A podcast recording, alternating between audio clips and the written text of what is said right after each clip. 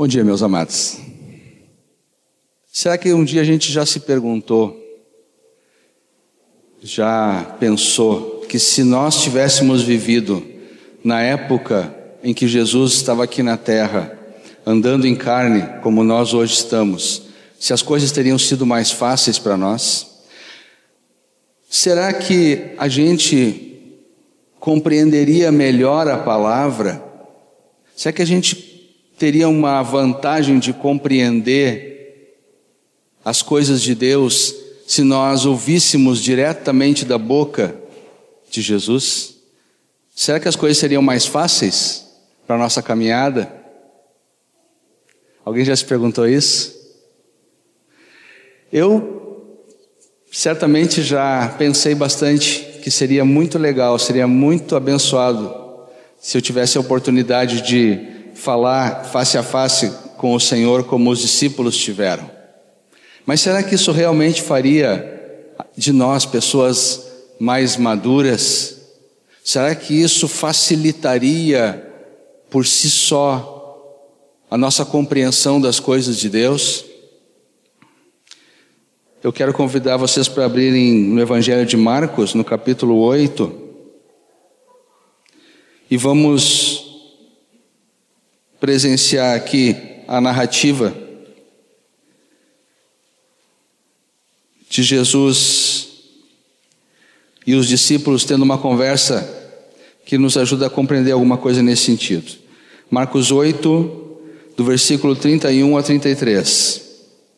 Aqui diz que Jesus então começou a ensinar os discípulos, falando com eles que era necessário que o Filho do Homem, ele mesmo, Jesus, sofresse muitas coisas, fosse rejeitado pelos anciãos, pelos principais sacerdotes e pelos escribas, que fosse morto e que depois de três dias ressuscitasse. Isso ele expunha claramente, diz o texto. Mas Pedro, chamando-o à parte, começou a reprová-lo. Numa outra narrativa paralela, nós temos que Pedro disse para Jesus: Senhor, vem cá, Jesus, tem compaixão de ti mesmo. Isso de maneira nenhuma vai acontecer contigo. Isso é bobagem, tu nem tu não sabe que tu é um cara popular, tu não sabe que o povo está contigo. Senhor, esse negócio de morrer, não vai acontecer nada disso, não. Isso foi o que Pedro falou para Jesus, diante da explicação que Jesus tinha dado: Olha, eu vou para Jerusalém, vou ser preso, julgado, condenado, torturado e ser executado. E ao terceiro dia vou ressuscitar. Pedro, chamando-o à parte, começou a reprová-lo. E o versículo 33 conclui essa passagem dizendo: Jesus, porém, voltou-se e fitando os seus discípulos, repreendeu Pedro na frente de todos e disse: Arreda, Satanás, porque tu não cogitas das coisas de Deus, e sim das coisas dos homens. Vamos, vamos repassar aqui o que, que aconteceu. Qual é a dificuldade que os discípulos teriam de compreender esse discurso? Jesus às vezes falava as coisas de uma maneira figurada, e até é mais fácil da gente se identificar com os discípulos por eles não terem entendido num primeiro momento o que Jesus tinha falado. Mas aqui ele não figurou nada. Qual é a dificuldade que alguém pode ter quando ouve Jesus dizer: Eu vou para Jerusalém, eu vou ser preso em Jerusalém, vou ser julgado em Jerusalém, condenado em Jerusalém, vou morrer em Jerusalém, mas ao terceiro dia eu vou ressuscitar. Não tem nada em código aqui. Mas os discípulos não entenderam. E não é a primeira e única narrativa que existe. Não, nós não precisamos ler agora, vocês podem anotar se quiserem, mas um pouquinho antes em Marcos, Marcos 8, de 14 a 21, nós temos aquela passagem bem conhecida, onde os discípulos estão atravessando o mar da Galileia, a tempestade pegando no meio da noite, Jesus vem ter falar com eles sobre as águas. Eles não reconhecem que é Jesus, ficam apavorados, repreendem o fantasma. Jesus diz assim: Ei, não é fantasma, sou eu. Sobe com eles no barco, dá uma ordem, acalma os ventos, a tempestade, E os discípulos ficam maravilhados. E o, o, evangelista Marcos, ele diz no finalzinho, de, de, ao narrar essa passagem, ele diz que eles não conheciam ainda que era Jesus e que eles não tinham compreendido o milagre da multiplicação dos pães e que o coração deles estava endurecido. Eles não tinham compreendido as coisas que Jesus fazia. Um pouco para trás ainda, em Marcos 6, de 49 a 52. Ah, perdão, eu errei a explicação aqui, eu fiz uma anotação do lado. Marcos 6, 49 a 52 é Jesus andando sobre as águas. Marcos 8, 14 a 21 Jesus fala para os seus discípulos e diz assim: tenham cuidado com o fermento dos fariseus. Eles olham um para o outro e dizem assim: ó, esquecemos de passar na padaria. E Jesus está nos repreendendo que não tem pão. Jesus tinha multiplicado os pães na frente deles. E eles achavam que Jesus estava falando de pão. Agora deixa eu perguntar de novo. Era vantagem para eles ter ouvido as coisas direto da boca de Jesus? Eu acho que não. Eles tinham as mesmas dificuldades que nós temos hoje. As mesmas. Em João capítulo 20, versículos 8 a 10, Jesus fala. É, já, já, já, já havia, aliás, falado para eles tantas vezes a respeito da sua morte e ressurreição. Mas quando ele morre e ressuscita, e Pedro corre até o sepulcro e vai lá e entra e vê que o corpo não está mais lá. Ele saiu sem saber o que, que tinha acontecido. E mais uma vez o Evangelho diz que eles não haviam compreendido a respeito da ressurreição de Jesus. Por que que para nós é tão difícil entender as coisas que Deus fala? Por que que a palavra de Deus, às vezes ela é tão direta, mas parece que aquilo não entra na nossa cabeça. E se entra, às vezes parece que não entra com aquela clareza que a palavra tem. Meus amados, eu, queria que vocês pensassem junto comigo no seguinte, e, e aqueles, talvez eu esteja chovendo no molhado e todos vocês já compreendam isso. Eu estou lutando ainda para compreender.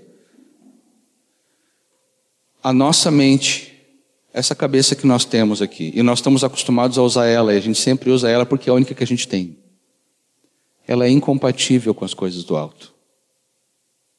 É incompatível.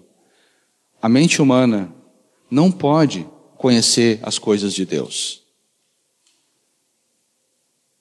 Por si só. Nem quando é o próprio Jesus que explica. Porque foi Jesus que explicou. Os discípulos ouviram da boca dele Vejam bem, não foi de um pregador, não foi do, do discipulador, não foi de segunda mão. Os discípulos ouviram essas coisas da boca do Senhor pessoalmente e não entenderam. É por esse motivo que a Bíblia nos fala, a palavra de Deus nos diz que nós precisamos modificar, transformar e renovar a nossa mente é como se fosse necessário tirar esta programação que nós temos e colocar uma programação nova. Essa que vem conosco não serve. E vocês querem saber uma coisa interessante? Essa, essa renovação, essa substituição, ela começa no dia em que nós nos convertemos. Se de fato nos convertemos, a nossa mente começa a ser transformada e mudada no dia da nossa conversão. Ela começa. Alguns têm um começo bom. De cara já muita coisa muda. Outros vão mudando bem aos pouquinhos.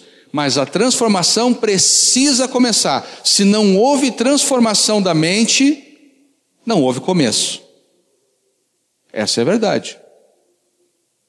Se não houve uma transformação da sua mente, então não houve começo. Nascer de novo significa isso. Arrependimento significa mudança de mente, que vai trazer uma consequência, mudança de atitude.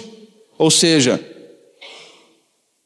eu começo a agir diferente porque a minha mente está diferente. porque eu comecei a compreender as coisas do ponto de vista de Deus. Agora, esse processo, ele começa no dia que nós nos convertemos. Quando é que vocês acham que esse processo termina? Quem arrisca dar um chute? Não é tão arriscado, na verdade é bem simples. Nunca termina. Aqui embaixo, nunca termina. Esse processo só vai acabar no dia em que nós, com o nosso corpo glorificado, estivermos diante do Senhor. Seja porque nós já morremos e ficamos esperando Jesus voltou e a gente ressuscitou, seja porque nós estávamos vivos quando Jesus voltou e a gente subiu e foi transformado. Mas esse processo só vai acabar lá.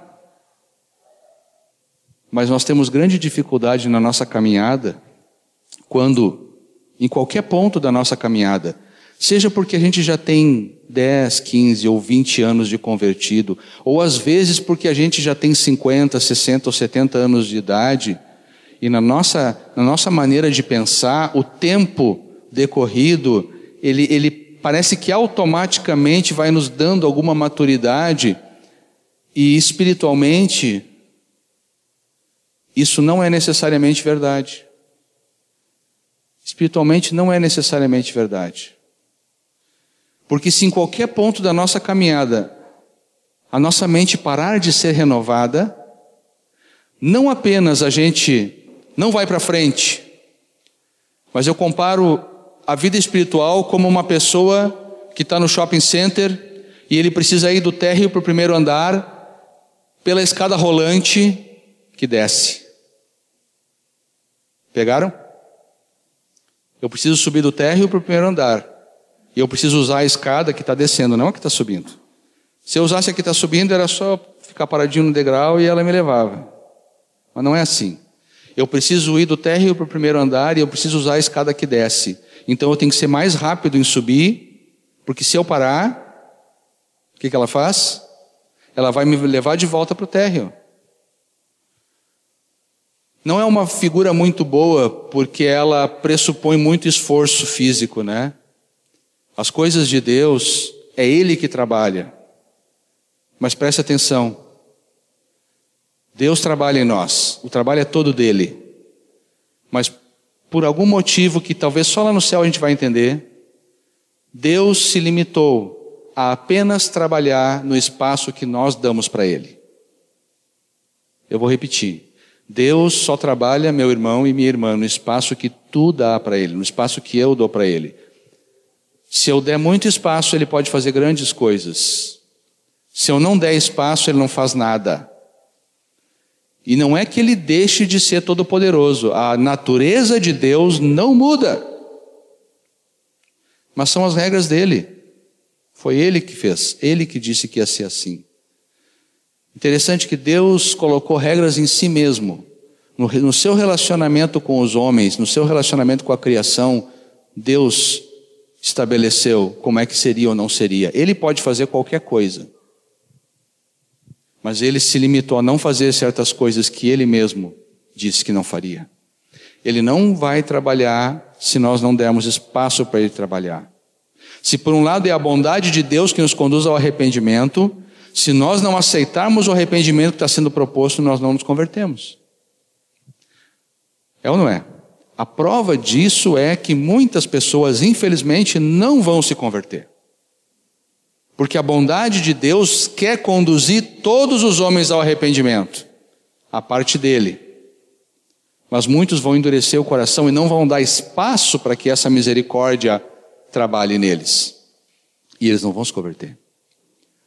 Na nossa caminhada com o Senhor, na, na renovação da nossa mente, para que a gente possa compreender o que Deus quer conosco, nós precisamos estar ativamente envolvidos com esse processo de mente renovada.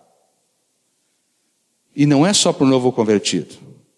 E também não é só para aquele que está andando há 10 anos, nem porque está andando há 20, nem porque está andando há 30. Se o Moisés estivesse presente aqui conosco, ou o Erasmo, nossos dois anciãos, nossos pais, eu teria absoluta tranquilidade em fazer essa pergunta a eles e perguntar a eles se a mente deles ainda não precisaria ser renovada, eu tenho certeza que os dois iam dizer sim. A minha mente precisa ser renovada em muitas coisas. eu posso falar com absoluta certeza que eles diriam sim. Homens que nós reconhecemos como maduros, homens que estão muito à frente de mim, com certeza. E eles estariam conscientes dessa renovação e da necessidade dessa renovação. Mais uma vez eu digo, pode ser que eu esteja chovendo no molhado nessa manhã, pode ser que eu esteja falando isso e, e vocês realmente estejam plenamente conscientes. Mas eu gostaria de exortar cada um, porque talvez algum dentre nós aqui nesta manhã tenha cansado desse processo. Talvez algum pelo, pelas lutas, pelos trabalhos, pelas tribulações que sofreu, tenha se distraído e tenha parado nesse processo. E uma das coisas que Deus mais usa nesse processo de renovação da mente é a disciplina e é chamar a nossa atenção e nos corrigir porque quando nós somos confrontados com aquilo que não agrada ao Senhor na nossa vida, é aí que a gente muda. É no meio do sofrimento que a gente mais muda. Então, os momentos de sofrimento são os mais ricos, mas são aqueles que a gente gostaria de fugir com as duas pernas que Deus nos deu, se nos fosse possível. Ainda bem que às vezes Ele nos deixa opção. Ele bota uma cerquinha ali e nos deixa sair. Mas às vezes a gente cansa, isso é humano, isso é nosso. A palavra desta manhã, eu penso que é uma exortação para todos nós, para que a gente se renove. Primeiro, na nossa consciência de que eu preciso ter a minha mente mudada. E não importa a idade que eu tenho, cronológica, nem a idade que eu tenho no Senhor. Eu preciso ter a minha mente transformada, porque se a minha mente não se transformar, nem se Jesus voltar de novo em carne e me ensinar, nem assim eu vou compreender. Nós acabamos de ver que os discípulos que andaram com ele não compreendiam o que ele falava. Houve uma grande mudança mais tarde, quando esses discípulos foram batizados no Espírito Santo. E aí eu pergunto mais uma vez: quem é que tinha vantagem nesse, nesse processo? Os discípulos que andaram com Jesus mas que só foram batizados no Espírito depois que ele subiu ao céu, ou nós, que na maioria fomos batizados no Espírito logo que nos convertemos e já tínhamos essa liberdade do Espírito Santo na nossa vida desde o começo da caminhada, coisa que os discípulos não tinham. Se nós formos olhar pelo que a Escritura fala, a vantagem está conosco e não com eles. Mas a gente ainda muitas vezes se ilude, achando, ah, mas se eu fosse um dos doze, se eu andasse com Jesus, bah, eu ia ser espiritual, eu ia entender tudo, aí eu ia compreender. Mas esse discipulador meia boca que eu tenho, eu não sabe nem para ele, como é que ele vai me explicar? Por isso que eu não entendo as coisas. Nosso problema não é tanto a pessoa que está nos ajudando a caminhar, ou os pastores que temos, não é tanto isso. Nosso problema é que a nossa mente não é renovada. Em áreas da nossa vida nós estamos endurecidos, tem um calo, formou um calo e aquela coisa ali está dura. E Deus quer tirar, Ele quer remover, mas Ele só vai fazer isso se nós cooperarmos com Ele. Se nós não deixarmos, Ele não pode fazer. Por que, que Ele não pode? Porque Ele se restringiu. Mas Ele não tem poder? Tem, Ele tem poder. Mas Ele se restringiu. Não há formação do propósito de Deus na vida de uma pessoa se não há cooperação dessa pessoa. Foi por esse motivo que lá no jardim tinha uma árvore que dava possibilidade para o homem não cooperar. A raça humana só ia chegar no ponto que Deus queria se fosse pela sua decisão e pela sua vontade. Que coisa tremenda isso, gente. O quadro de lá do Éden é o mesmo quadro de hoje. Deus quer propor que a nossa mente seja renovada. Deus quer propor que os nossos conceitos sejam mudados. E deixa eu dizer uma coisa: a nossa mente, os nossos conceitos, aquilo, a maneira como a, como a nossa cabeça funciona, as coisas que a gente dá valor, as coisas que a gente não dá valor, as coisas que a gente gosta e as que a gente detesta, as que a gente aceita e as que a gente rejeita essas coisas são formadas em nós o tempo todo. Se não é a palavra de Deus que está formando, é uma outra fonte que está formando. E só tem duas fontes. Não tem três, nem quatro, nem cinco. Tem duas. Aquilo que vem do alto, aquilo que vem de Deus, aquilo que Deus, pela sua misericórdia, nos deixou registrado na Sua palavra, ou as coisas aqui de baixo. Percebam que nós temos, nós temos, é, nós convivemos com as coisas aqui de baixo a grande maior maioria do tempo. Quando nós trabalhamos, quando nós ligamos a televisão, quando estamos no computador, ou quando conversamos até com nossos amigos, com nossos familiares, na grande maioria do tempo, nós estamos discutindo ideias aqui de baixo, estamos recebendo informações, estamos recebendo conceitos. A gente liga a televisão e ali tem um modelo prontinho que é oferecido para a gente. E a gente fica olhando ali. E no fundo a gente sabe, não, isso aqui não, não, Deus não gosta disso aqui, né? Mas eu passo duas horas ali olhando aquilo. Existe possibilidade de eu me levantar daquele tempo de duas horas que eu passei e aquilo não ter me afetado em nada? Não tem possibilidade disso acontecer. Pode ser que aquela, aquelas duas horas ali não tenham mudado a minha cabeça, mas colocou um tijolinho no processo de mudar a minha cabeça. E certamente vai me fazer eu me acostumar com as coisas. Eu posso até não aprovar. Ah, mas esse filme, esse programa, esse, esse site, seja lá o que for, essa atividade, ela, ela coloca coisas que Deus não aprova. Eu também não aprovo. Eu estou aqui olhando, mas eu, eu, sei, eu sei a diferença entre uma coisa e outra. E sabemos mesmo. E não é que vai mudar a nossa, nossa opinião de uma hora para outra mas que vai fazer a gente se acostumar com aquilo que Deus não gosta, vai. E de repente, se nós não ficamos vigilantes, ele pode mudar sim a nossa cabeça.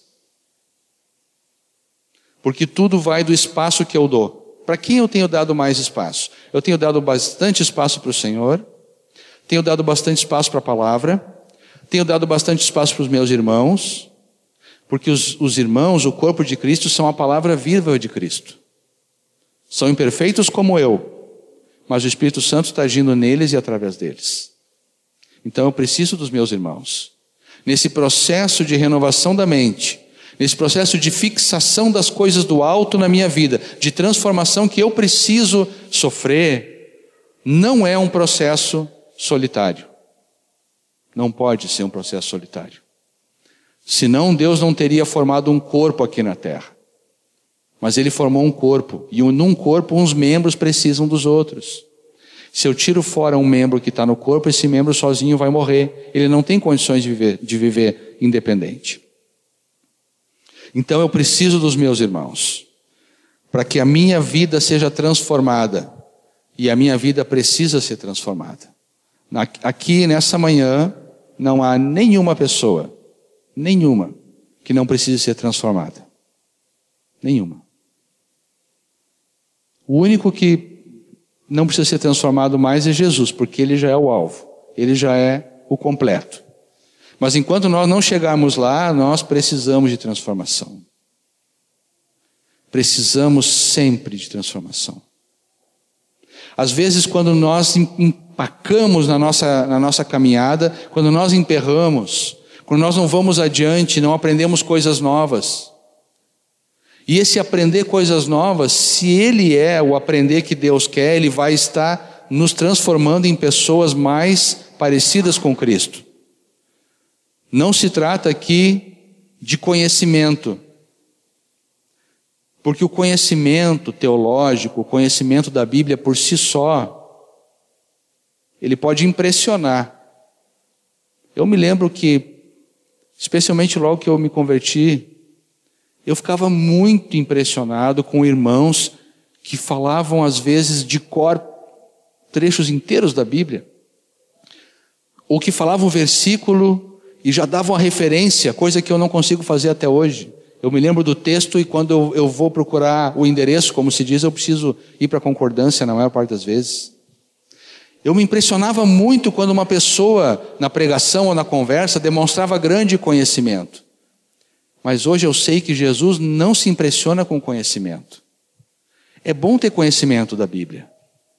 Mas isso só é bom se, se ele se traduzir numa transformação na nossa vida.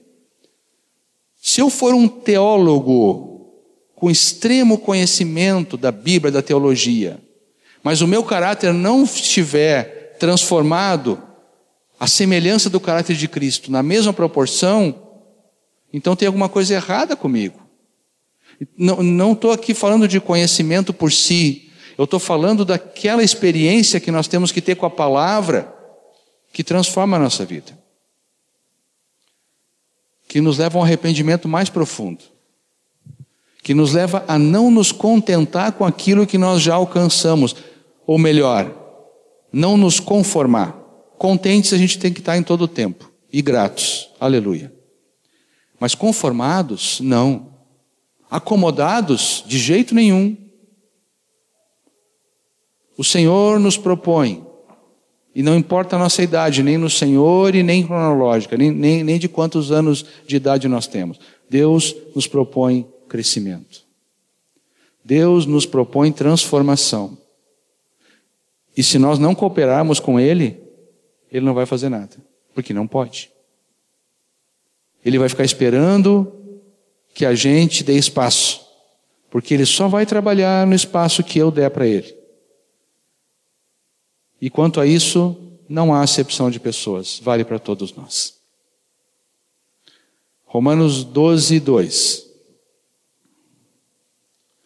E não vos conformeis com o presente século, mas transformai-vos pela renovação da vossa mente, a fim de que experimenteis qual seja a boa, agradável e perfeita vontade de Deus. Amém?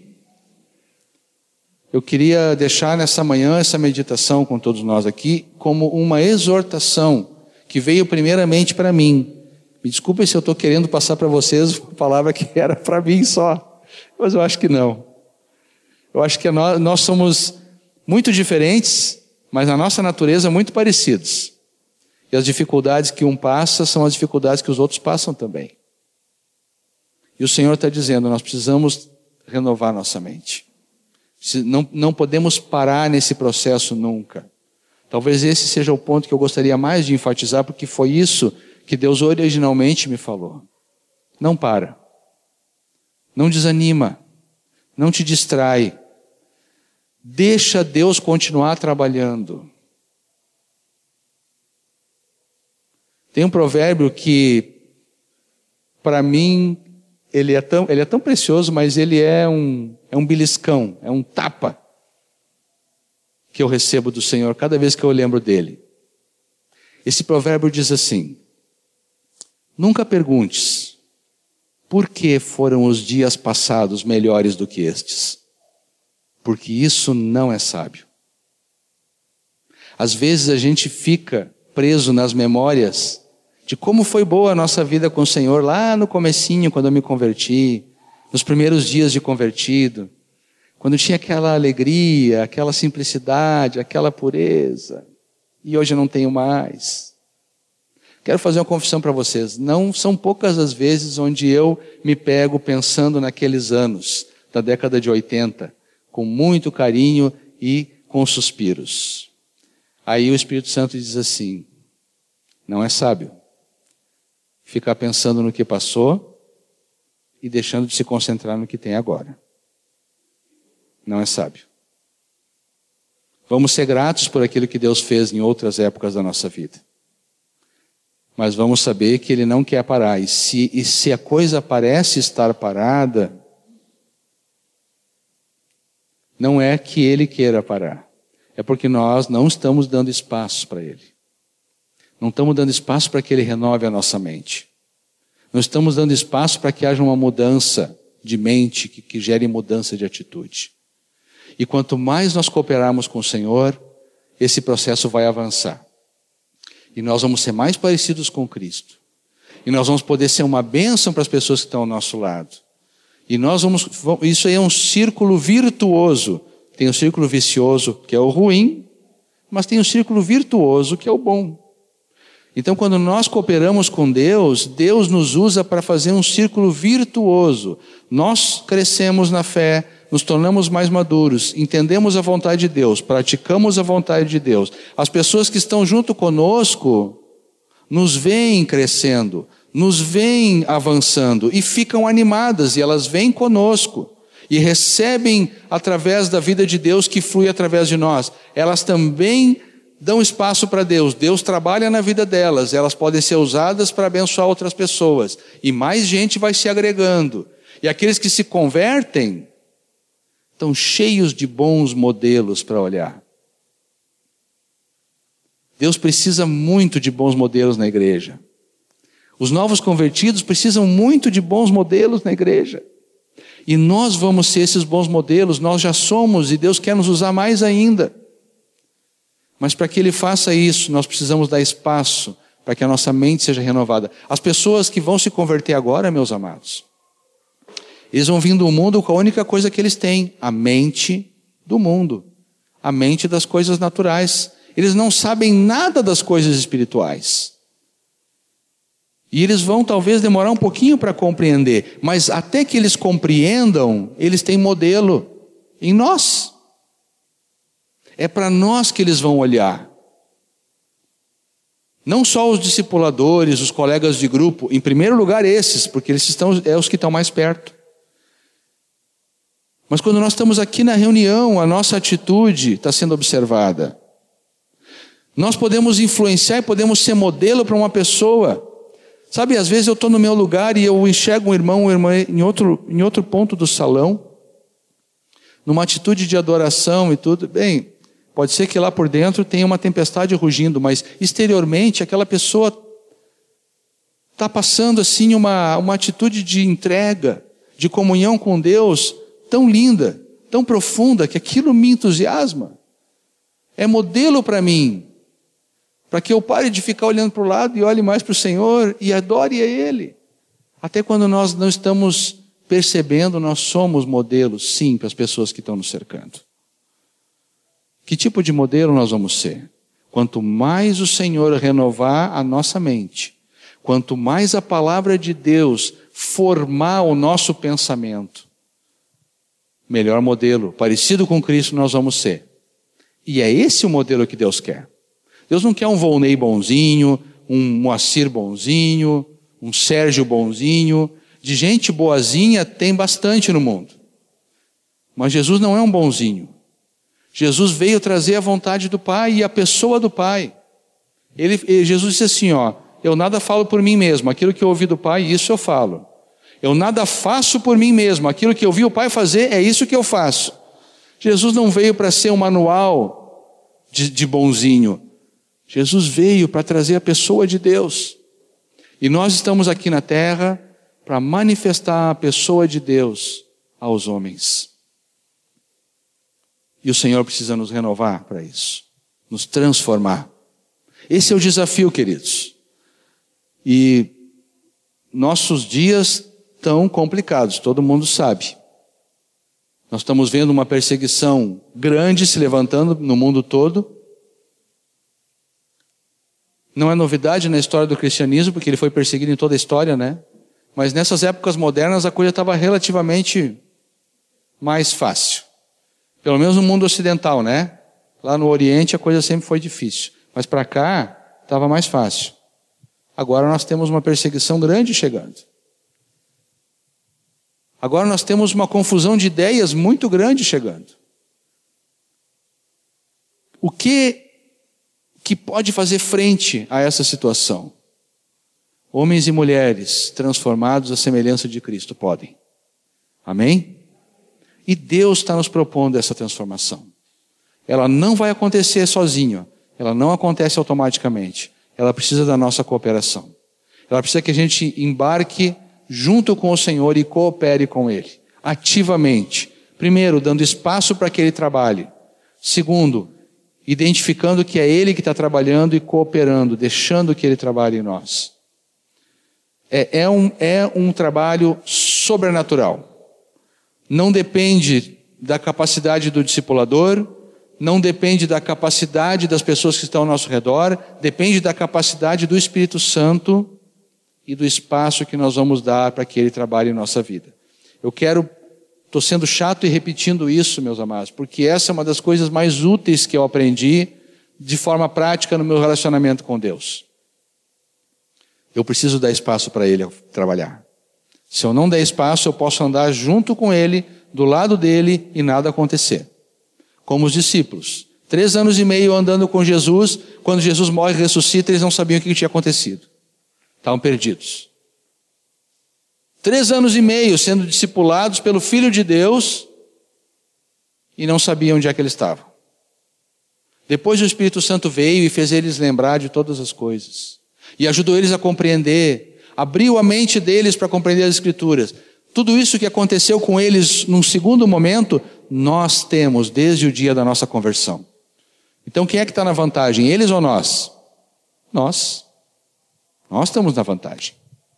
Não eles. Amém? Possa o Senhor nos ajudar. Possa o Senhor nos, nos renovar na nossa decisão. Cada dia que, cada manhã, quando a gente bota o pé para fora da cama, a decisão precisa ser renovada. Não tem não tem nada que aconteça automaticamente. Tudo acontece com a cooperação de Deus e nossa. Todos os dias é dia de tomar a cruz, negar-se a si mesmo e seguir a Cristo. Uma perseguição aí. Até a concorrência do alto-falante a gente sofre de vez em quando. Mas não desanimamos. Aumenta o som na mesa e aí a gente vai. Que o Senhor nos ajude a todos, amados. Que Ele nos conceda graça e disposição para cooperar com Ele.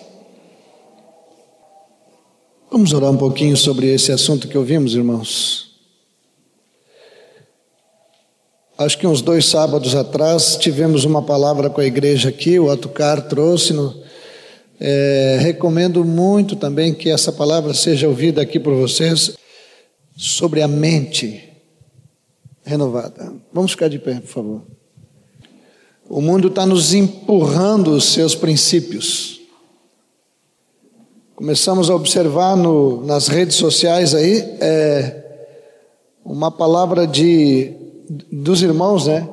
Uma palavra de desprezo e de ironia com as autoridades da igreja, ah, com as autoridades do Brasil, da igreja também, mas com as autoridades que temos nesse país, porque são corruptos, porque são isso, porque são aquilo. Mas a palavra a mente nova, a mente de Cristo, nos manda abrir a nossa boca em honra. Queria recomendar que esse Romanos 12 que o Vonei introduziu, que nós lêssemos todo o capítulo em casa depois com calma porque ali existe um contraste de virtudes entre o que se faz no mundo e o que nós temos que fazer com a nossa nova mente em Cristo. Mas vamos ter um tempo para orar agora, para que essa palavra venha com poder sobre nós. Nós precisamos ter uma mente que contribui para o reino de Deus, que traz o novo de Deus para essa terra se nós fizermos como igreja as coisas que o mundo também faz, não vai mudar nada. Antes da gente orar, queria trazer a contribuição do nosso irmão aqui, que lembrou um texto de Filipenses, e esse texto aqui, ele descreve a, a, a, a atitude, ele descreve a, o agir do apóstolo Paulo diante dessa necessidade que nós estamos conversando hoje. Paulo diz assim, ó, é, Filipenses 3,12 em diante: Não que eu tenha já recebido ou tenha já obtido a perfeição. Ele sabia que ele precisava muito de renovação da sua mente e de transformação da sua vida para ficar parecido com Cristo. Quando ele fala de perfeição, ele está falando de semelhança com Jesus. Essa é a perfeição. Não que eu tenha já recebido ou tenha já obtido a perfeição, mas prossigo para conquistar aquilo para o que também fui eu conquistado por Cristo. Irmãos, quanto a mim, eu não julgo havê-lo alcançado, mas uma coisa eu faço, e essa aqui é a chave que nós temos que trazer para nós. Esquecendo-me das coisas que para trás ficam, e avançando para aquelas que diante de mim estão, eu prossigo para o alvo, para o prêmio da soberana vocação de Deus em Cristo. Agora que nós vamos orar, vamos orar por isso, para que Deus nos capacite. E isso aqui é uma capacitação especial. Deixar para trás o que passou. Mesmo que esse passou tenha sido hoje de manhã, antes de tu sair de casa, a situação difícil. Mas já passou. Ela tem que ficar para trás. E não só deixar para trás o que passou, mas avançar para as coisas que estão para frente.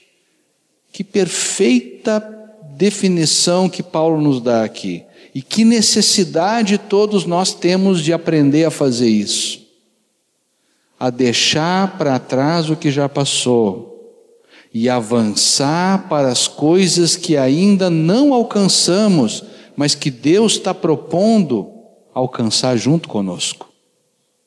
Isso é uma palavra de ânimo e uma orientação prática e preciosa para toda a nossa vida. Aleluia. Como disse o Volney, nós podemos seguir assim o resto da vida e continuar com a nossa mente fragilizada, misturada com as coisas do reino de Deus e com as coisas do mundo, e Deus vai ficar ali esperando uma atitude da nossa parte. Então nós vamos orar, vamos pedir misericórdia e vamos receber poder para sair daqui com uma disposição de vivermos o novo de Deus, que é a palavra de Jesus. Senhor, nós te damos graças e clamamos juntos aqui por misericórdia. Por misericórdia. Quanto ao trato passado, nós nos despojamos do velho homem que se corrompe, que tem a sua mente corrompida, que tem seu pensamento mau. E nos renovamos aqui, Senhor, nos renovamos, nos, nos revestimos do Senhor Jesus. A palavra diz que nós temos a mente de Cristo e nós reconhecemos que isso é verdade e tomamos posse disso para que o poder da mente do Senhor Jesus destruam as fortalezas, os enganos, as, as cordas que prendem o nosso pensamento e que nos fazem pensar de forma que não convém, que não agrada a Ti e que tem ainda ferido a Tua santidade e desonrado a Tua pessoa. Senhor, nós oramos e pedimos misericórdia sobre nós nesta manhã, porque não queremos ser aquele sal que não serve para mais nada nós queremos ter gosto, Senhor, ter sabor, sabor de Deus, o sabor da tua palavra. Aleluia, aleluia. Oramos aqui agora uns pelos outros. Oramos pela igreja em Porto Alegre, oramos por todos os santos nesta cidade. Oramos, Senhor Jesus, para que o teu povo não se contamine na sua mente com a proposta que o mundo traz sobre todos, mas que nós possamos renovar nossa mente, enchê-la de pureza e de santidade,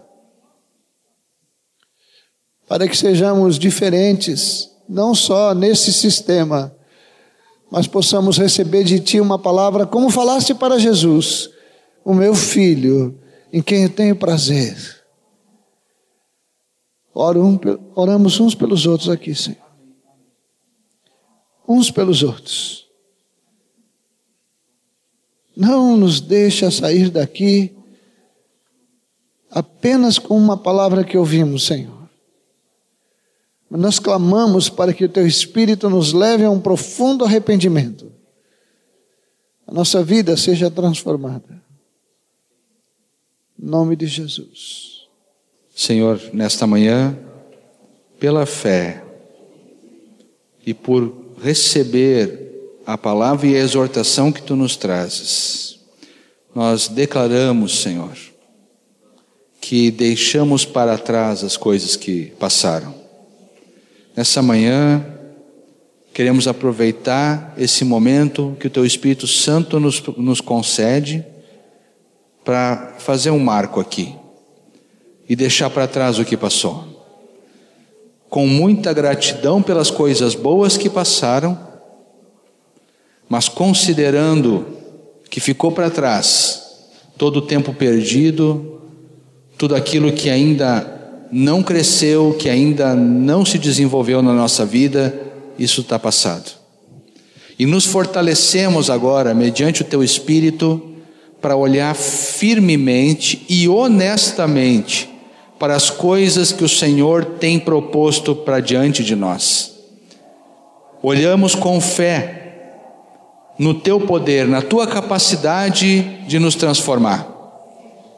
Senhor, nós não contamos com a nossa própria força, nem com as nossas capacidades humanas, mas nós contamos com o poder do teu Espírito, da tua palavra, para renovar nossas vidas. Estamos, Senhor, andando para frente, para as coisas que estão postas diante de nós, para aquelas que nós ainda não alcançamos, mas que mediante a tua graça nós vamos alcançar. Mediante o teu poder, vai ser formado em nós a mente, a vida de Jesus, de uma maneira que ainda não alcançamos, mas vamos alcançar em teu nome. Obrigado pela tua palavra, Senhor. Obrigado porque ela não só nos exorta, mas nos dá poder para cumprir a exortação. Nessa manhã nós te damos graças. Te glorificamos em nome de Jesus.